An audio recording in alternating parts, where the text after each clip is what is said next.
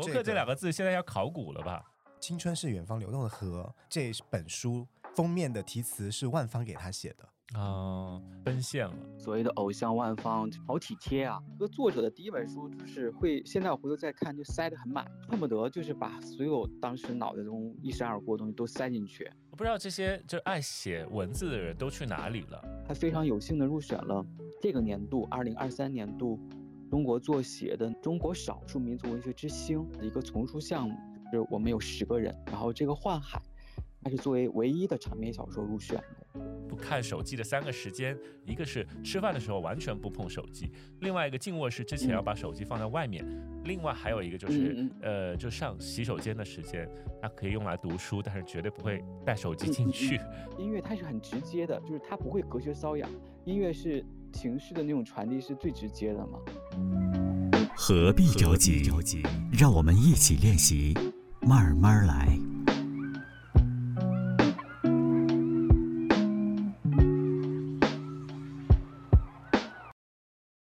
大家好，我是陈稳。大家好，我是肖明。欢迎来到何必着急？让我们一起练习，慢慢来。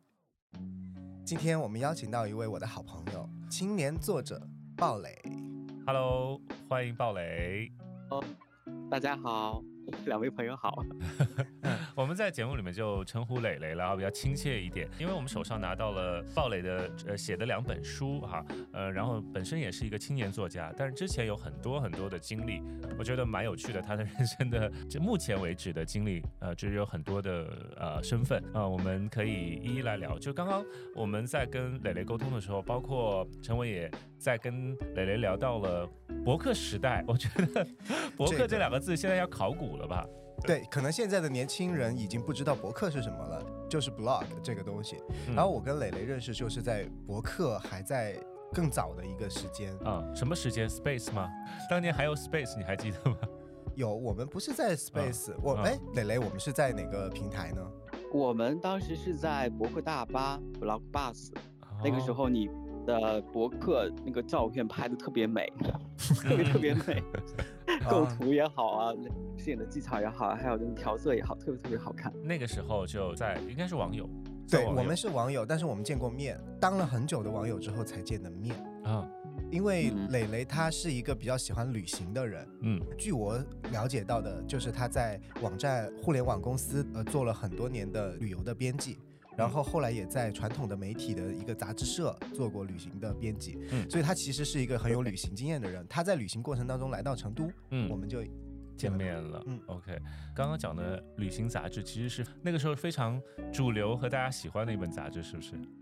当时是在旅行家，但是干的时间不太长。是，其实疫情之前一直在做旅游行业，旅游的内容的生产跟拍摄。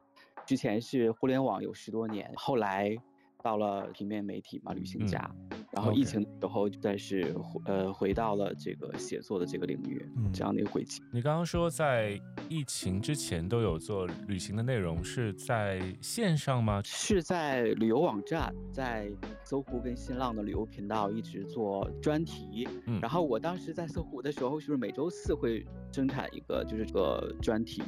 周刊？刚才跟陈稳提到了，就是博客嘛，当然还有其他平台的那些博客，会从上面去约作者、约摄影师，让他们根据我这周的选题，然后去组织内容。然后我跟陈稳那个时候应该是第一次见面，是二零一九年春天的时候，我正好去成都。再再想一想，二零零六零九年不是一九年，嗯，对，口误。对，二零零九年，你们旁边的那个都江堰不是有个什么开闸放水的一个仪式？正好回到那个成都，然后就我们见面聊一聊，就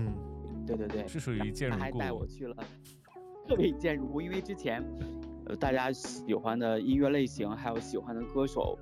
嗯，也都是比较类似的，比如我喜欢万芳，然后那时候他就喜欢，欢歌手陈珊妮啊，都是听着那些华语流行的女歌手，都是很喜欢的，所以就是很多的共同话题嘛。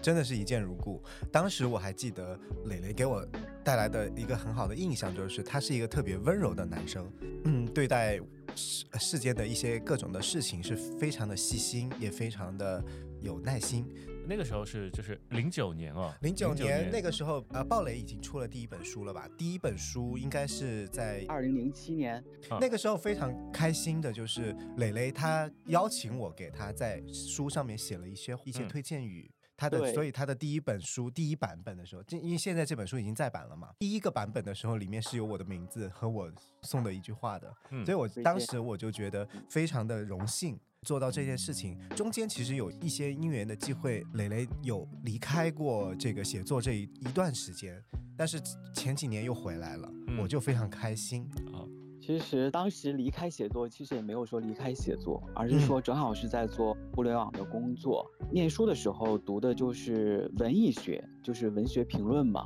嗯，只是来到北京实习，那个时候一边写毕业论文，然后一边在实习嘛。然后就留在了北京，就成为了北漂一族。嗯，其实刚才陈稳可能他自己可能都忘记了，其实除了邀请他给我。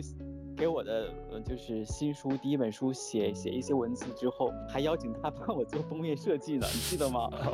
我真的我也是不自量力，会做设计这一点事情。就是因为当时在那个 blog buzz 写博客的时候，因为我太喜欢他拍的那个照片和他对于这种审美，就是对于美的这种是理解吧，嗯，所以我就是非常的信任他的这个审美，然后就特别想邀请他给我做封面设计。嗯，第一本书的名字叫《夜照亮了夜》，你知道是万芳那首歌？当然我啊，你知道，我也原来有做 DJ 好吗？对，然后这首歌我我们都是非常喜欢的，然后也是成了。鲍蕾的第一本书的一个名字，但是后来的一个音乐机会，他的在后面的一本书里面，《青春是远方流动的河》这本书封面的题词是万芳给他写的啊，奔现了啊，这是非常令人羡慕的一件事情。这个还蛮值得说一说的啊，怎么样能够让自己的偶像跟自己有现实当中的交汇？就是小时候十一岁嘛，那时候放暑假不爱出门，也不爱玩，就比较宅，然后就守在那个电视机前看那个电视剧，叫《再世情缘》，其实讲的就是玉林国师跟一个格格的这种前世今生的故事嘛。然后那个主题歌就是特别抓我，一看那个字幕万芳，然后片尾曲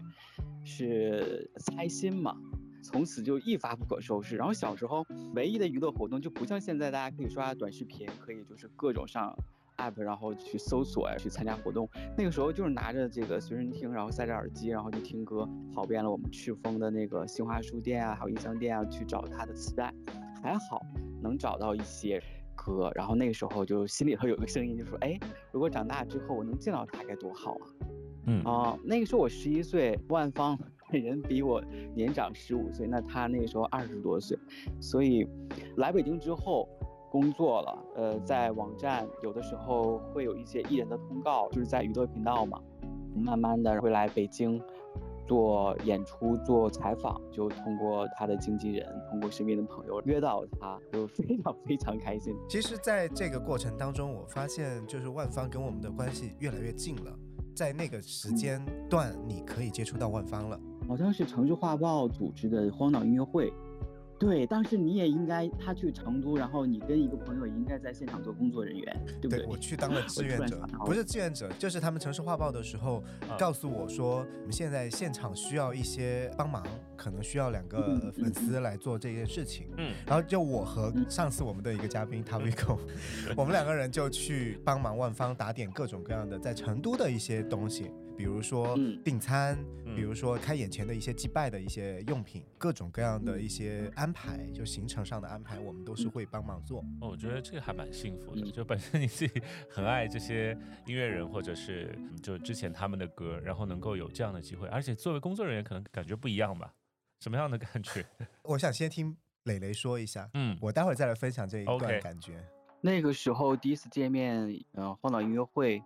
之后演完出，在一个胡同的一个咖啡厅，就我那个时候就感觉所谓的偶像万芳好体贴啊。他首先进去的时候，没有像其他人那样的，我们是个明星啊，就是身边的工作人员也好呀，清场，他就反而跟旁边在喝咖啡或者在看书的人说，不太好意思打扰你们了，什么什么的，就感觉特别体贴。然后我们就坐在一个角落，然后就聊天啊，我就是很很紧张的去跟他分享。我见到他的那种激动神情，就是非常的舒服吧，给人非常舒服，就像一个邻家的大姐姐那样。呃，明星其实上镜的时候就已经很瘦了，但是看到她本人，哎呦，好小只啊，跟我想的哇，真的是比我想象的更好，就无论是外在的和和内在的都更好。从那次契机之后，只要她能来北京演出，包括后来演《寿星快乐》嘛。那个时候我也是当义工，然后我们几个人就跟他长久的相处，他身边的团队还有跟他本人相处，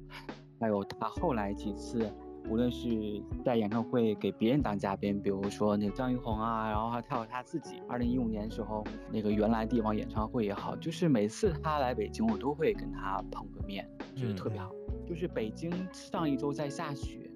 嗯，在三里屯那么嘈杂的一个地方，旁边有一个叫做老树丛的咖啡。我有时候在冬天就会非常非常想念那个地方，是因为很多次的见面都在那里嘛。其实很多时候那个地点也好，或者说你去那个旅行那个地方也好，其实很多时候都是因为人，你就是你要去拜访那个人，去会面一个朋友，身边陪伴的人，所以才跟那个地方有了更深的，就是不一样的感受和连接。嗯，我。也分享一下，刚才我非常赞同磊磊说的，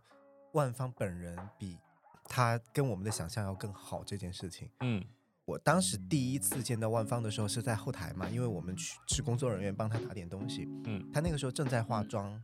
我看到她的时候，我就觉得哇塞，万芳的气质好好。她是一个就是很温婉的一个这种气质的一个女性吧，在接触过程当中也知道她其实呃非常的累，但是她其实就把呃尽量把所有的礼貌的都做到。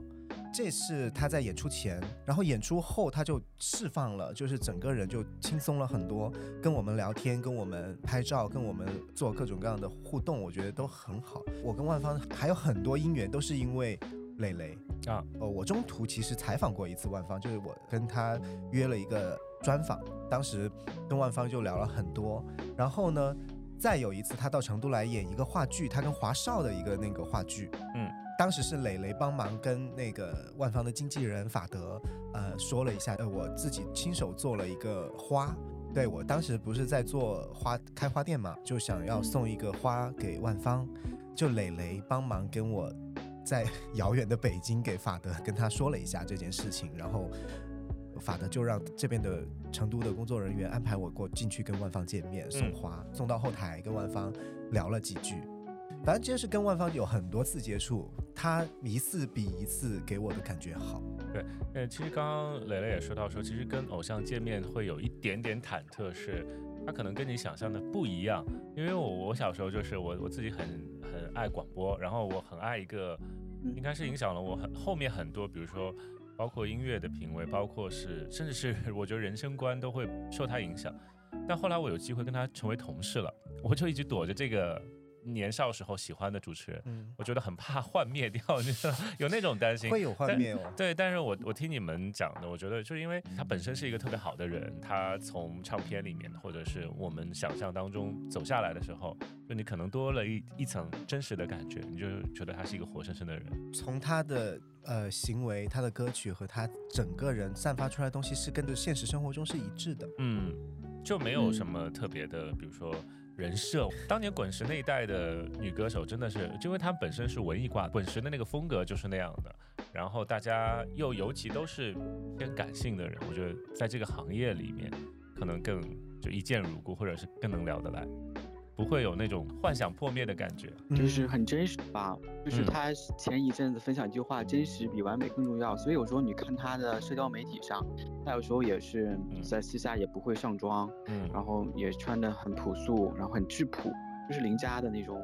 少女或者女孩那种感觉。虽然他已经 有一定年龄了，但是那种气质透露出来的真的是不一样的啊。嗯，所以说这。从她之前，比如滚石给她包装成的那种打造的女歌手，和她后来自主发片的时候，她想渴望做回自己的那种，其实都是一致的。就是知道之前，比如说她老说扭曲、变形什么的，然后她后期说她要做自己，我觉得这就是从她生活出发吧。然后，所以这也是我们所谓的，呃，粉丝也好，歌迷也好，看到她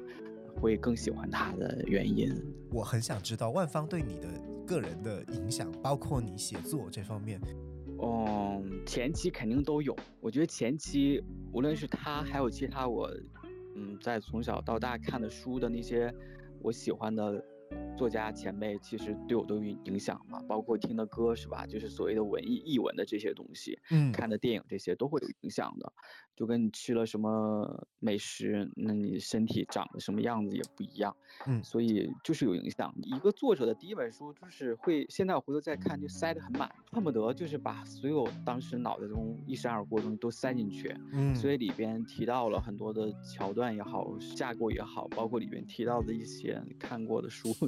听过的音乐，其实很多很多刻意的成分，就是跟现在如果说再回头看的时候，就哇。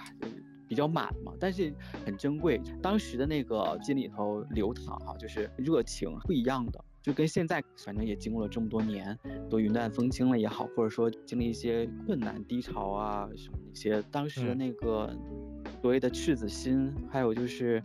很单纯、很纯粹的那个东西，就是很真实的。虽然不美，但是很真实的。嗯嗯。第一本书里面写到那个女歌手，是不是以万芳为初心？对，其实是是的，是的，就是嗯，因为后来的时候，很多朋友也会问，哎，这不就是你感觉是你喜欢的歌手吗？我说对啊，就是那个时候真的是不知道怎么切入。那我就想，其实现在也挺对的一句话，无论是搞什么创作，一定要从最熟悉的那个领域开始，熟悉的那个主题，是吧？那个题材开始。那我喜欢音乐。那我喜欢万芳，那我就是莫不如以他为蓝本，然后虚构一个小说。后期都是比较，就是好好的去安排也好，或者说就是架构也好。前期其实确实是一种自发的，后来就要就是自觉的，然后去虚构也好，去架构它也好，就是不太一样了。嗯嗯，这个故事特别好，偶像可以应该说在现实当中，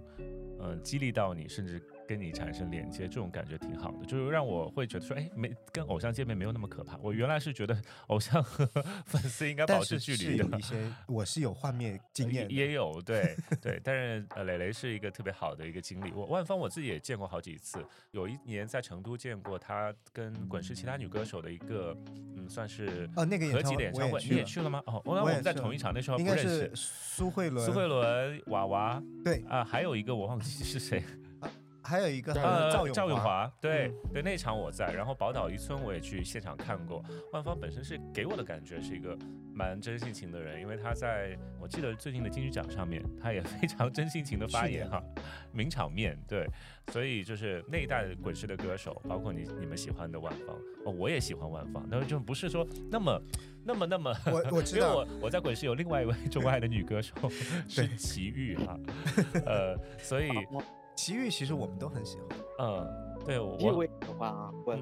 每天早上会点根香，然后听的就是放经给你听那三章啊，像梵音大悲咒啊，然后心经啊，各种都听啊，然后我也会唱这些。因为我在当年做 DJ 的时候，就呃躲开了对奇遇的访问。其实我有机会去见到他，但是我没有去见。我觉得那个时候想说，还是保持一点距离比较好一点。对对，他就是幻灭。也不是怕幻灭，我觉得就是那个感觉刚刚好。就是我很想，就是作为一个 DJ，我很想采访我的偶像，但是呢又很怕采访他，就明白这种感觉嘛。因为我我采访了另外一个，就是在民歌年代里我们我很喜欢的两两两组，应该是一个是齐豫，一个是南方二重唱。南方二重唱就后来跟我跟我成为了就是我们有微信的那种朋友，呃，感觉也很好。但是奇遇，我觉得 就让他在那边吧，那种感觉。我懂，我知道你每一次出书啊或者什么样子，你会通过一些渠道会送给万方，然后他有没有给你进行一些交流？前期的时候，他甚至比如说在博客，就我们互关嘛，在微博，然后他有时候会当时会转转一些消息什么的。嗯，后期因为他有公司了嘛，就是因为那时候他是独立的一个音乐人嘛，那个时候从混出来，后期他有公司，就很多时候就不太方便。反正我每次出书都有寄给他，从北京坐飞机这本书，然后 寄到台北。当年有那个 Space，最早是 MSN，呃的一个 MSN 的，对 Space，然后后来到了博客年代，呃，包括新浪博客，后来有这个博客大巴。呃，然后现在也陆续谢幕了。我不知道这些就爱写文字的人都去哪里了，因为大家现在都是你知道短篇，可能一百四十个字多少之内就完成了表达。那你们喜欢写字的人，就除了出书以外，还有其他的抒发的管道吗？欢迎大家听我们这个节目，跟我们一起来探讨这件事情。嗯，因为我据我所见的，其实像磊磊，他就是一直在坚持书写，他是会把它做成书本。啊，一本书这样来做，我自己本人会去做公众号。嗯，其实博客后来慢慢的会变成转型到公众号这一块来。嗯，但是现在其实公众号也点阅率也会慢慢的下滑了。嗯，可能又会有一个新的平台会让承载这些写作者的一个方式吧，我觉得。嗯，所以磊磊是怎么看的？我是。可能当时喜欢写文字这些人，他肯定从事工作，他要不就广告的策划哈，或者文案，或者就是像我这样的编辑，无论是互联网编辑还是纸质的编辑，采访记者也好，他们后期其实每个人都在做，比如说自己的号嘛。然后刚才新闻也提到了，只是说现在的受众就是看的这些人，他可能更转向视频了。然后这些人他可能是不是就会在做脚本的一些撰写？或者说也是从幕后出来，他自己在阐释他的一些，嗯，因为这一卦的人他都是比较就是偏心灵这一卦嘛，然后他输出的内容他肯定就是这这种方式嘛，嗯。嗯，或或者说有的人就是跟教育机构合作去做一些课嘛，但大多数我身边的朋友，当时从所谓的一点零那个时代出来人，他都在做自己的。号就是自媒体，成为一个自媒体了。哦，对，嗯嗯嗯，对。但是现在就是好像大家身边的人，或者是新一代的年轻人也好，大家可能看长文字的习惯不如我们那个时候啊，或者是大家有更多的，你刚刚说可能更多的需要，可能他需要视觉上的，需要看视频，或者是需要两倍速等等，或者要需要加速，就留给这种长文字的不太多，时间不太多。现在大家的阅读其实偏碎片化，很多人会很难在读长篇能坚持下来写作的这样一个状态，我觉得是非常羡慕的。这就是我非常羡慕磊磊这一点，就是他在整个人生当中，其实他是比较知道自己要的东西在哪里，知道自己的才华在哪里，可以去发挥它。包括我最近看到的他这本新书，叫做《幻海》。这本书呢，是磊磊很难得又出了一次长篇哈，因为上一本书是短篇集，啊，短篇集呢，我我个人非常喜欢，我待会儿可以好好聊一聊短篇集。新书里面，鲍蕾作为一个我们的一个青年作家，其实做了一个比较现实与虚幻之间的这样的一个题材。当时你为什么会想到用这样的一个题材来承载这个小说呢？当时这个书写的时候是二零二一年的六月，六月的五号。然后有一天早上，突然的，好像鬼使神差的，后边有只手让我心里头，就跟有时候咱们在写博客的时候要写嘛，然后就开始写，然后每天就会写一点，每天写一点，写到了二零今年的八月二十八号嘛。这个幻海其实是，就是我的所有的经验，我的写作经验还是来自于城市。就虽然我是一个蒙古族。但是我没有牧区或牧民的生活，然后我来北京十六七年，其实幻海它是一个宗教的一个城市的这样的一个概念。其实幻海它具体指的呢，其实就是北京。嗯，幻海它首先是座城市，然后它它也是城市中一家叫做幻海的书店。其实这不就还是回到那个话题，就是说其实他还是在。写我熟悉的那个东西，就是我没有说我要写牧区牧民，或者说我要去写一个乡村题材，或者是去写一个谍战题材，我没有，我还是会写城市里，那那个书店，那那个书店里头的那些人相遇离别，然后一些故事，因为那些是我熟悉的，那我可能写的话也是比较享受和得心应手的，嗯嗯，所以这这就是一个初衷。然后这本书还非常有幸的入选了。这个年度，二零二三年度，中国作协的中国少数民族文学之星的一个丛书项目，是我们有十个人，然后这个《幻海》，它是作为唯一的长篇小说入选的，对，就是也觉得很很荣幸跟很开心。嗯，真的替你开心。之前的那部呃短篇小说集我非常喜欢，是因为它跨度非常长。我记得好像是十年之间断断续续累积的各种我自己的一些短片，对吧？所以它其实风格很多变。我甚至看到了一些比较古代的这种一些描写，或者是这种感觉的。其实我当时看的时候，我就想到，哎。这篇小说是不是受了《新白娘子传奇》的影响？因为我知道鲍蕾是一个很喜欢新白的一个朋友，嗯，所以我这样知道新白这个话题好像是八零后永远逃不开的一个，因为暑假都会看。因为我之前就是在《青春是远方流动的河》里面，你也提到了这些，对你影响其实挺深的，对吧？对，挺深的，因为我总觉得现在看一个剧或者看一个片儿挺容易找到资源的，然后就可以看了。但那个小时候，刚才也说听歌呀，你买磁带也好，都是很有限的，包括看的剧也很有限，就是电电视台播什么就看什么。所以那个时候就是嗯，看到了一些喜爱的剧，包括《倚天屠龙记》这些。还有就是，其实我这两天一直也在怀念我们这一代的偶像，其实都在一个个的离世嘛，对不对？就很现实啊，一个个的谢幕，一个个的变老。所以在这个小说中，就是写我熟悉的东西，因为每个作者也好，就是他是有固定的读者群的。如果我写太新的，可能 年轻人也不买账，或者说他他有他的那个内容，就像。现在的一些歌曲，你觉得嗯是挺好的，也挺好的，就是能接受各种风格，但是可能不会那么的太关注，或者说很有粘性的去听。喜欢听的其实还是是不是，就是比如说经典的九零年代、两千年左右的那些歌啊，包括影视剧最深的那个也停留在那个时候，就现在都是蜻蜓点水的。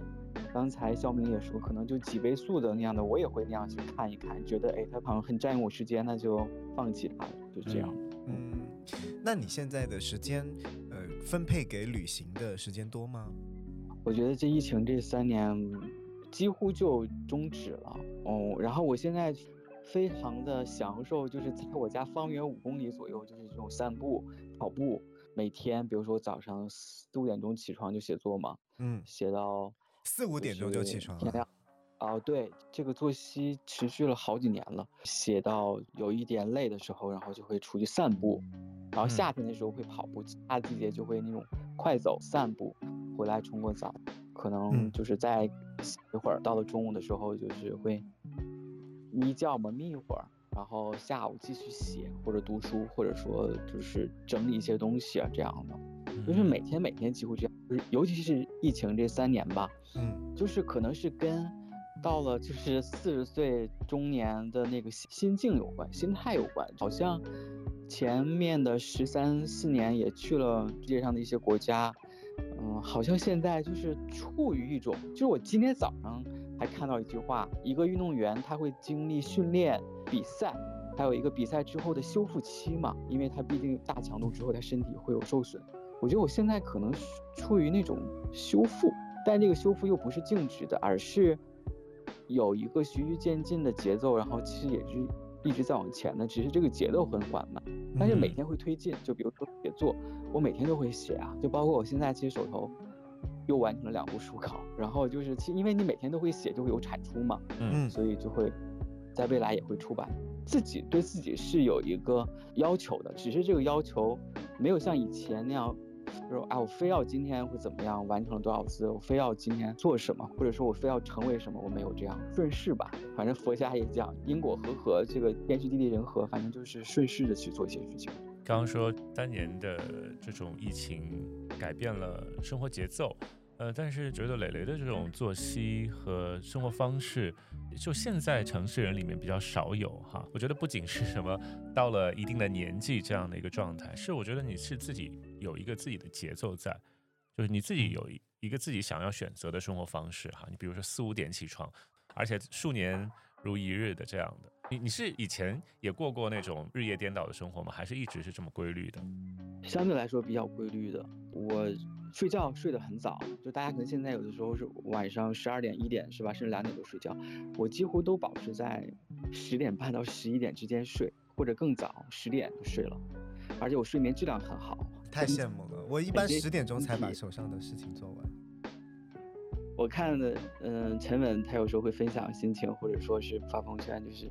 因为他白天处理很多事情嘛，他就说晚上时候只有时间属于自己的，所以他就拼命的去抓住晚上那个时间，他可能会去做自己，就是把空间和时间都留给自己嘛，无论是看看电影啊，或者说看书，或者说就是写写东西，甚至就是发发呆什么的。嗯，我挺明白他的那种心情的，因为之前在做互联网的时候没有自己时间。包括现在的很多年轻人都是九九六什么的，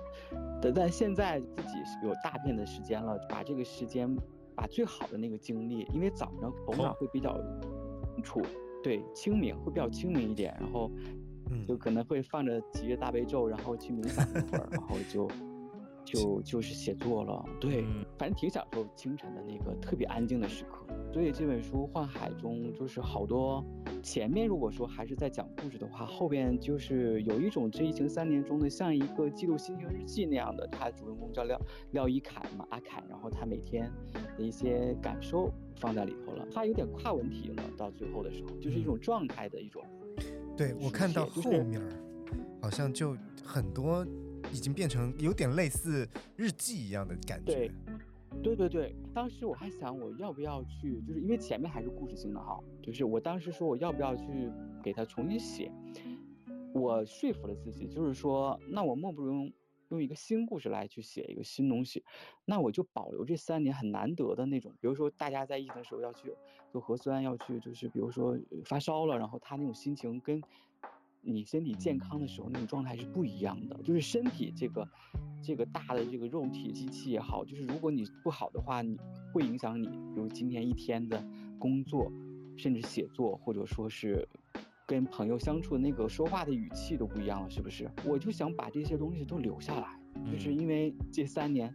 既然是这样的一个世界的秩序，那我在心里头。所谓的那个河流，它流淌，通过文字流出来是什么样？嗯，那索性就如实的去记录吧。但是也会通过小说的方式去加工它。所以我就是很珍视《幻海》这本书，就是我会发现，任何一个艺术创作者，或者说是一个写作者也好，歌手也好，他都会非常珍惜跟他最近的那个作品，那可能是他最想传达和表达的吧。嗯。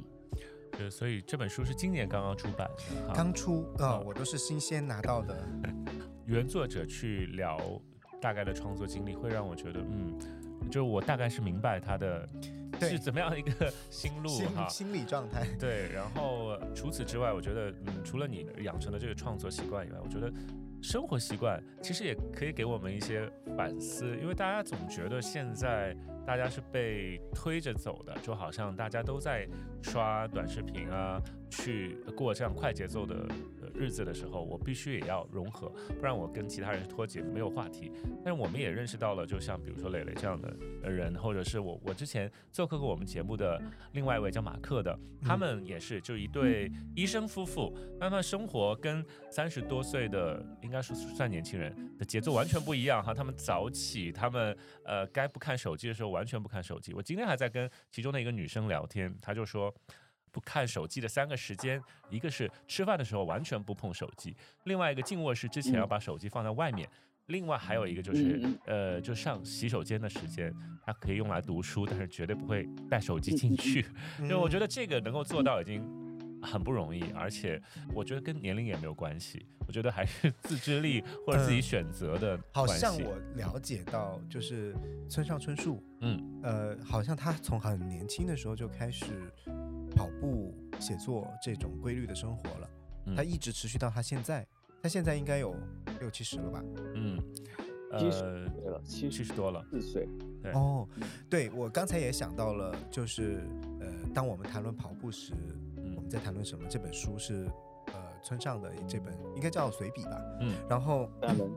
啊散文，他的生活状态现在跟鲍蕾是很很接近的，就是我觉得你们的这种状态也是一样的，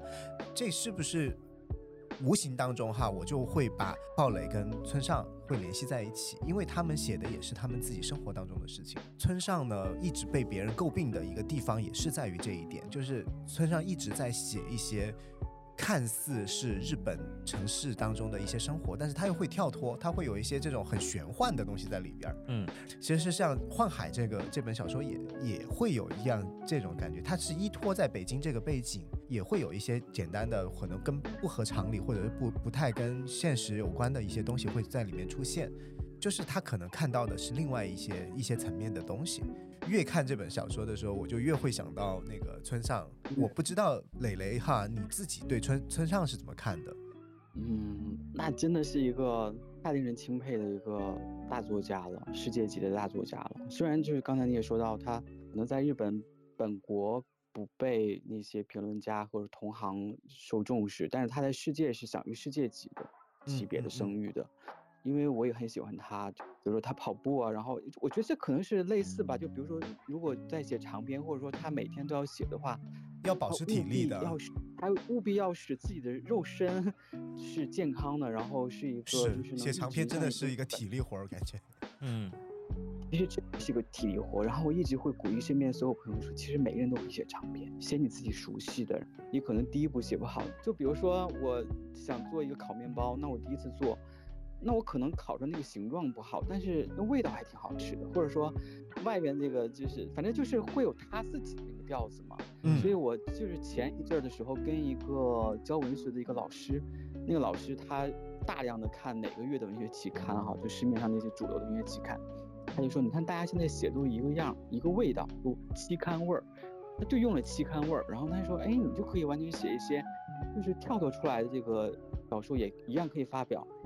确实，在今年也发表了很多小说，就在期刊上，这就是互相的一个接纳跟一个一个磨合吧，挺好的，我觉得。嗯，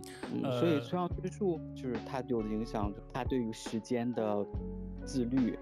对于身体的爱惜和以对于他作品的这个爱惜，就是他是非常爱惜自己的羽毛的。还有就是在写作的时候。因为写的东西是偏城市的，我自己也是偏城市的。然后就比如说我坐在这儿，嗯，刚才提到那个老式宠物，那我坐在那儿的时候，我突然脑子中的那个一个转念的那个念头，它可能就飞到了，比如说我在幻想中也提到了，比如说它是一个呃瀑布啊，然后瀑布上面有很多就是像青蛙一样的人啊，什么雾啊、森林啊这些东西，其实它就是在脑海中一晃而过的，就跟我们比如说出去。无论是在地铁上，或者说在旅行中，比如坐着那个快车也好，就是像那个风景一样，它就是刷刷的往外闪嘛。其实有时候咱们脑中所有的这个东西，它不是固定不变的，所以我就想把这个转瞬即逝的这个刹那，就凝结在这个书中，找一个适合的地方，然后安排进去。对，嗯，比如说我我看那种，因为这是属于这种。跨界的东西了，嗯，有的就是很多的作家前辈也好，就是同行也好，他会写现实主义题材嘛，他可能要写历史，可以写这个，比如说这个编年史，他可能写这十年或者这五年，就一家族啊或者什么样的一个人生，就他肯定要完完全全的，就是按照一个人物、时间、地点去写。那我想，那我更欣赏就是结合着那样写，那我可能就会做不同的尝试吧。那其实你自己会把你自己的旅行经历，或者是这样一些情况融入到你的写作当中吗？嗯，会会调用这些经验。其实所有的写作者，他所谓的小说，小说是虚构的问题，我觉得他多多少少的都会调用自己的那个经验，就包括可能把朋友的性格安插到他小说中的人物，还有刚才陈伟说的，就是。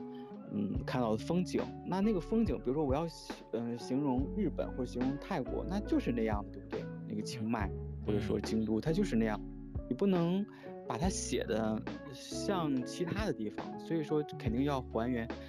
调用自己当时做旅行编辑也好，然后采访也好的那些看到的那些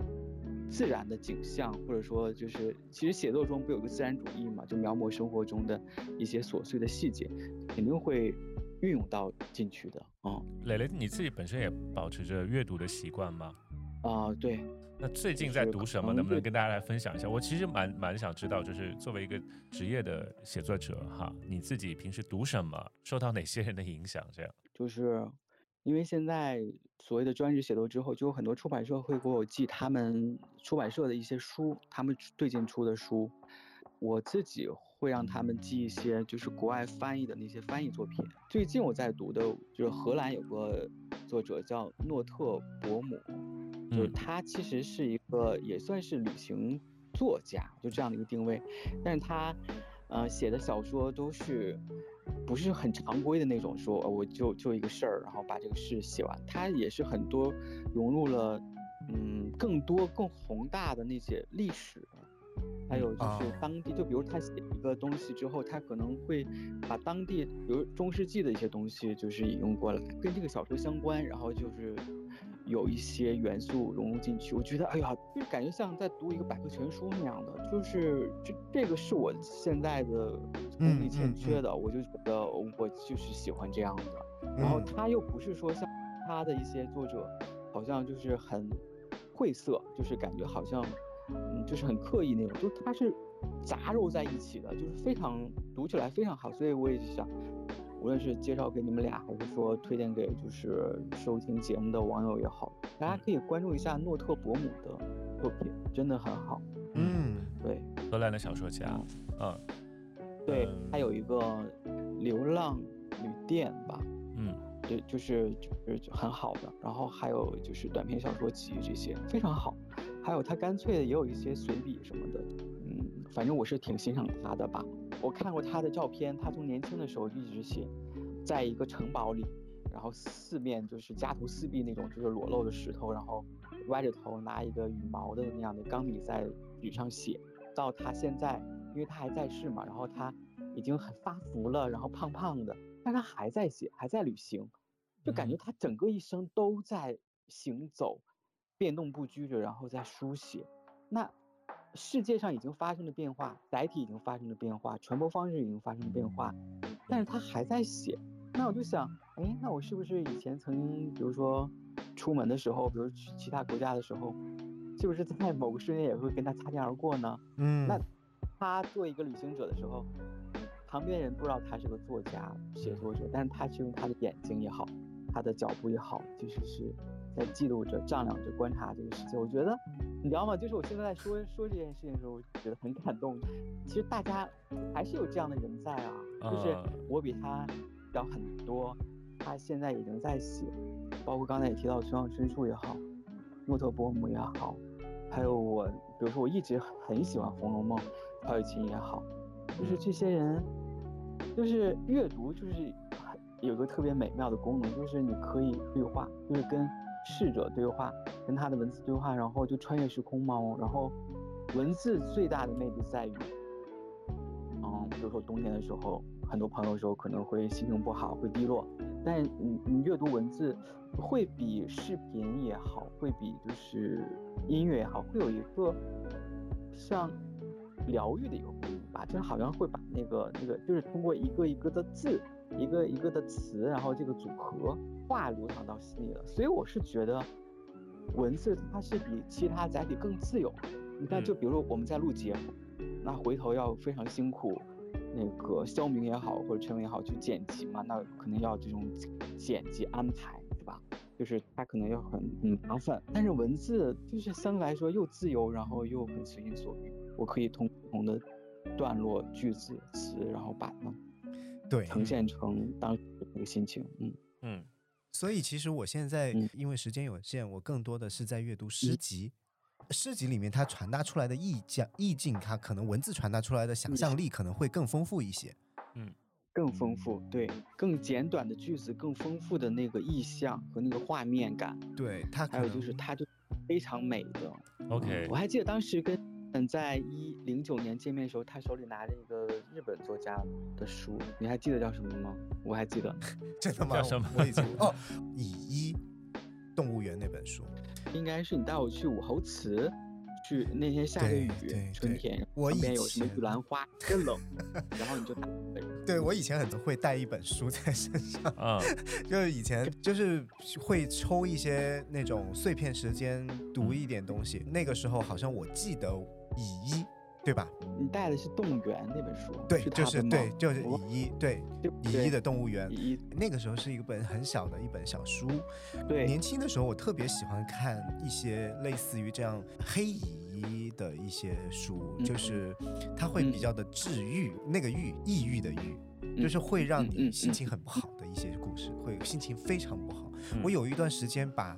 呃乙一，还有就是呃远田润子、真梨幸子这几个日本写作让人性丑陋到极致，或者是说变态到极致的这种小说的作者的书，我已经收了很多，包括。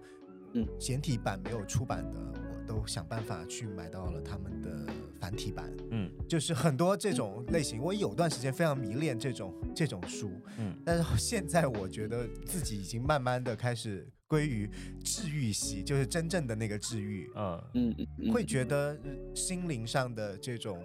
按摩也好，它会带给你的是解压、放松、无压力。现在最喜欢的状态就是无压力，所以我现在阅读的更多的是，就是刚才磊磊提到的自然系的写作。嗯，就是我很喜欢看一个作者他在一个森林里面描写他每天观察植物、观察动物的这些细节。嗯，或者是他自己是一个园丁，或者是他是一个自然保护主义者，他在保护大自然的过程当中经历的一些日记。我现在非常喜欢看这样的一些文字，因为它带给我的感觉就是非常的疗愈和治愈。以前非常喜欢一些怪异的小说，现在呢，可能真的心境上的有一些不同。呃，磊磊，我觉得你好像也是有经历过这样一个阶段，因为我知道最早的时候呢，你其实非常喜欢安妮宝贝、庆山，当然到后面你会更多的去接触到更多其他的翻译小说。其实我觉得你自己是有这方面的影响的，对吧？都有变化的，就像你刚才说的，也有很多变化，因为我们都长大了嘛，也迈入中年了，就是会经历那种看山是山，看山不是山，然后看山还是山。你看，你刚才也说你喜欢那种新奇的、很奇特的那种小说，就我们在年轻的时候都会想，哎，那我读的东西要跟别人不一样哦，然后最后会慢慢发现，哦，原来喝了这么多的饮料也好什么的，还是水最好，最适合我，就是那种很自然的那种水是最好的。其实阅读也是类似的吧，嗯，对，听音乐也是，对，音乐也是。年轻的时候可能会有自我感动、自己感动自己的那个层面在，现在可能大家都回归了，回归本身。我觉得可能是因为年轻的时候就看的不够多，嗯。那个是一个累积的过程，对，就是年轻的时候是累积的过程，你不停的去摄取各方面的养分，是，呃，但是到最后你会做选择，就是你会发现，哎，这个这个东西更适合我，因为是我觉得是年轻的时候是不太懂得选择，嗯，而不停的去接受新鲜的东西，然后呢，到了稍微有点年纪之后，知道自己什么东西是让自己的心情愉快的，嗯，或者是说知道什么是让自己可以往前走的。或者是动力吧，嗯，能这样去分辨的时候呢，其实往往你都年纪就已经比较大了。对，嗯，我觉得这也是我们节目的一个主主题。我觉得我们一直很想让大家慢慢来，就不要去着急，何必着急呢？嗯，就这是我们这个节目的一个主旨。我觉得暴雷就是一个嗯非常适合我们节目的一个。典型的一个人物 是，而且呃，我觉得磊磊的讲话节奏也好，思路也好，包括呃，它能够让你一点一点的去了解他所想的这些细枝末节的东西，我觉得刚好跟我们想要做到的是一致的啊，那个方向是一致的。你刚刚说呃，平时听音乐早上会听一些佛经音乐，那个是嗯，刻意是要让自己静下来呢，还是说已经成为了一种习惯？都有吧，就是因为现在就是写作变成了一个所谓的打着引号的工作，你要让自己头脑让我自己头脑会很清明的那种，我就会听音乐。是因为现在大家都会冥想，我觉得还是很重要的。不是有一个说法吗？其实宇宙深处有一个叫 阿卡西的宇宙，就是图书馆，就是我们所有的意识也好，嗯，其实是在那里的。其实这也是跟佛教有关，就是说，比如说。伊莱阿什的那个神石其实是永恒不灭的，但是我们是可以通过这些东西去跟它去一个链接的嘛。嗯，所以我觉得有的时候听听这些音乐，然后冥想一下，真的就不一样了，就是好像写东西的时候那个灵感就出来了。所以我就很珍视这个，很珍惜这个早上那个听听这种很纯粹的音乐。其实让人很羡慕哈，因为有很多现现代人。早上是没有自己时间能够坐下来好好听一段音乐的，因为他们可能早上起来弄完孩子的东西，自己要上班，就是他一直在忙碌当中。对，我人他早上是被闹钟叫醒的，那个闹钟其实是很让人心慌的嘛，所以我还是希望大家真的是可以把闹钟调得很。就是很柔，然后很就是慢慢渐进的这样一个闹钟，或者就是变成一个自然什么流水啊、鸟鸣的这种的。我觉得大家一定要爱惜自己的这个身体，就不要在那种慌乱中起床，然后去给家人或者说给爱人去准备早点，或者说就是连早点都不吃，嗯，着急麻花的。但我曾经试过这样，就是把自己 喜欢的音乐，或者是很清清明的那种。就是音乐作为闹钟，但是你后来会恨，你会会恨它，就是你知道吗？你你会觉得说这个东西是变成，可能是觉得是缓和一点的，再怎么样它也是催你要进行早起的那个行程的一个东西。我特别理解，就是大家可能要需要一个那样的状态，就是我们不赶时间的那种状态，可能你才去享受早上的这个时光，或者音乐也好，或者那个状态也好。呃，像现代人确实很难。如果是在这种就是大家都有自己的节奏的情况底下，蕾蕾，你有什么建议给大家？如果上班的话，我也会有一种莫名的一种小小的焦虑，就是说啊，我今天因为很多事情它是不确定的，嗯，就是说，哎，今天是不是会开早会，或者说有一个任务会安排给我？通常大家如果做案子也好，或做一个事情也好，就是领导上面会要的很急，每个人在这种急迫下。他的那个创意灵感就会受限嘛。但是如果你知道今天，哎，我今天整个这个时间有大段的时间是我自己来安排、自主安排的，那其实就会很从容。所以这个东西也不好说。我觉得这就是老天爷给你这个时间，那你就要珍惜嘛。嗯，其实我非常理解，作为上班族的话，嗯，每天白天面临着那种，就是自己会把自己照顾得很好，其实。很很好弄的，但是就是因为你要每天跟不同频率、跟不同气场的人去碰撞啊，去讨论这个事情的时候，其实每个人多多少少还是会带着一点戾气和那种委屈的嘛。嗯，那他在做工作的时候，自己安排当然很好了，但是你要跟不同的频率的人去去协作的话。还是会有很多的麻烦，所以，我我也是非常能够体会到大家那种上班的那种辛苦，所以大家才更加的珍惜周末和放假嘛，嗯，或者说就是独处，或者说跟身边很亲密的人的那种相处，嗯，所以给大家建议就是，不要去怕那些吧。其实现在有时候再回头看自己的职场那些事儿，经历的所有的那些委屈也好，或者是挫折也好，真的都不叫事儿吗。然后那天我就看到朋友圈有个朋友就说。说你说，所有发朋友圈的人或所有在微信中的人，某一天我们都会就是那个什么嘛，就是死嘛。对，就是如果你把这个事情这么想开的话，就是啊，就是一代一代，总有年轻人比你更年轻，总有人比你更好，或者总有人比你更惨。那我们现在已经就是比上不足，比下有余的话，那就好好珍惜现在吧。因为我相信听小宇宙，听小米。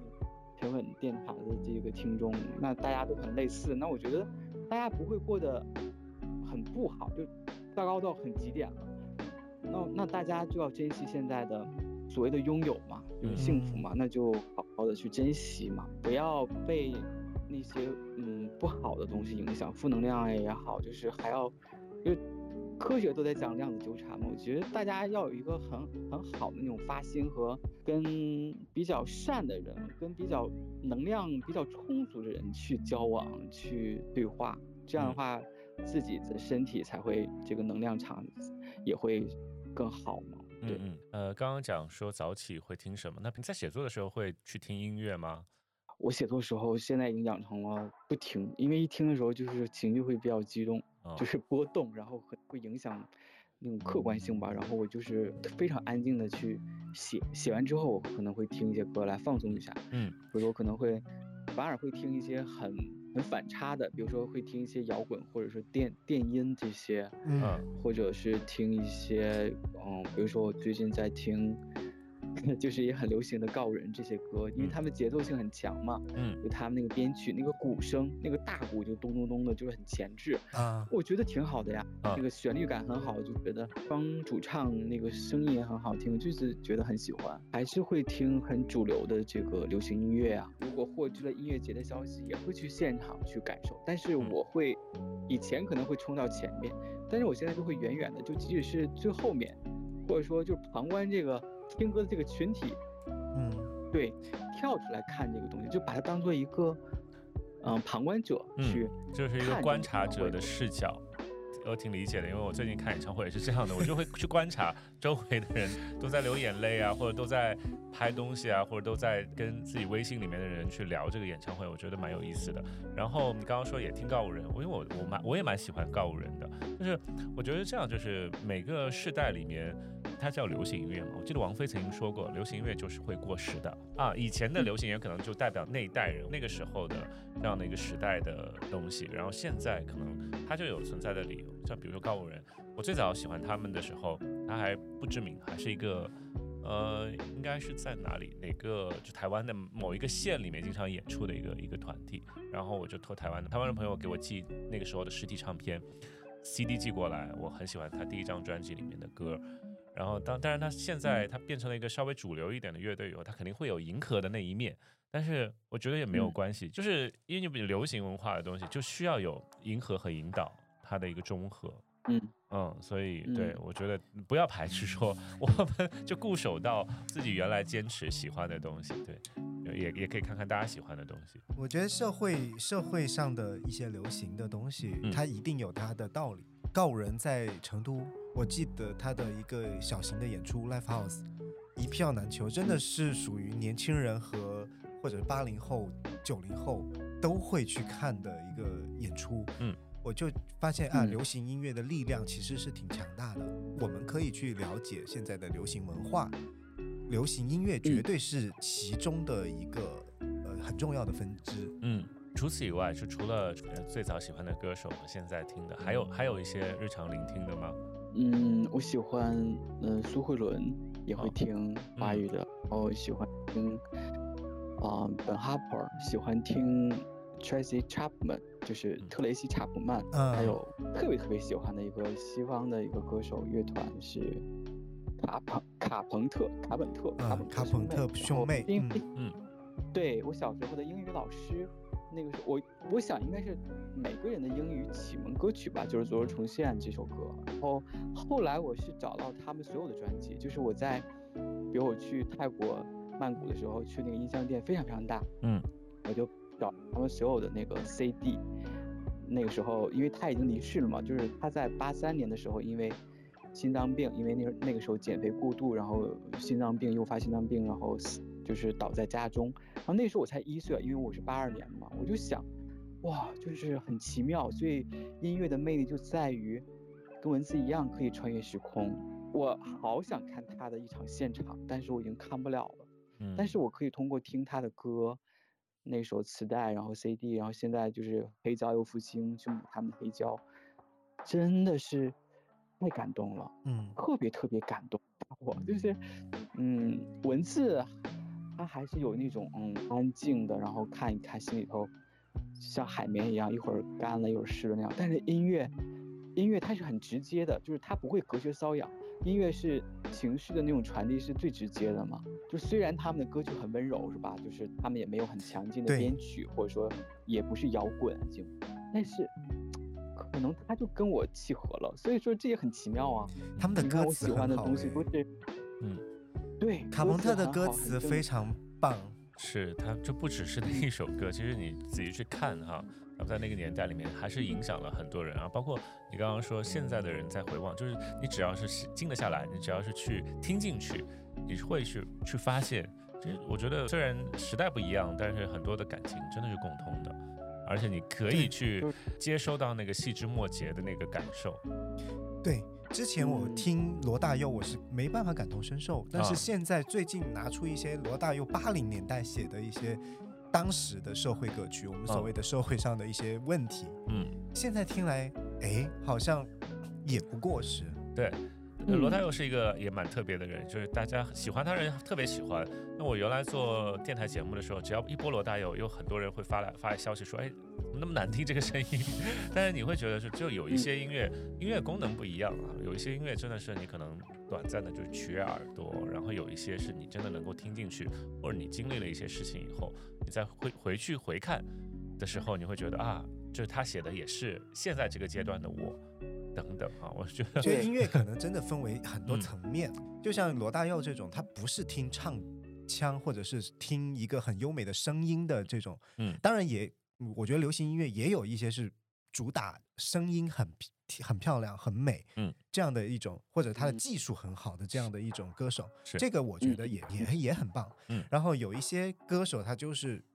不是会。在技术上取胜，嗯，他可能是在整体音乐的编曲，或者是他的歌词、他的旋律，嗯，来另外一方面的来打动你。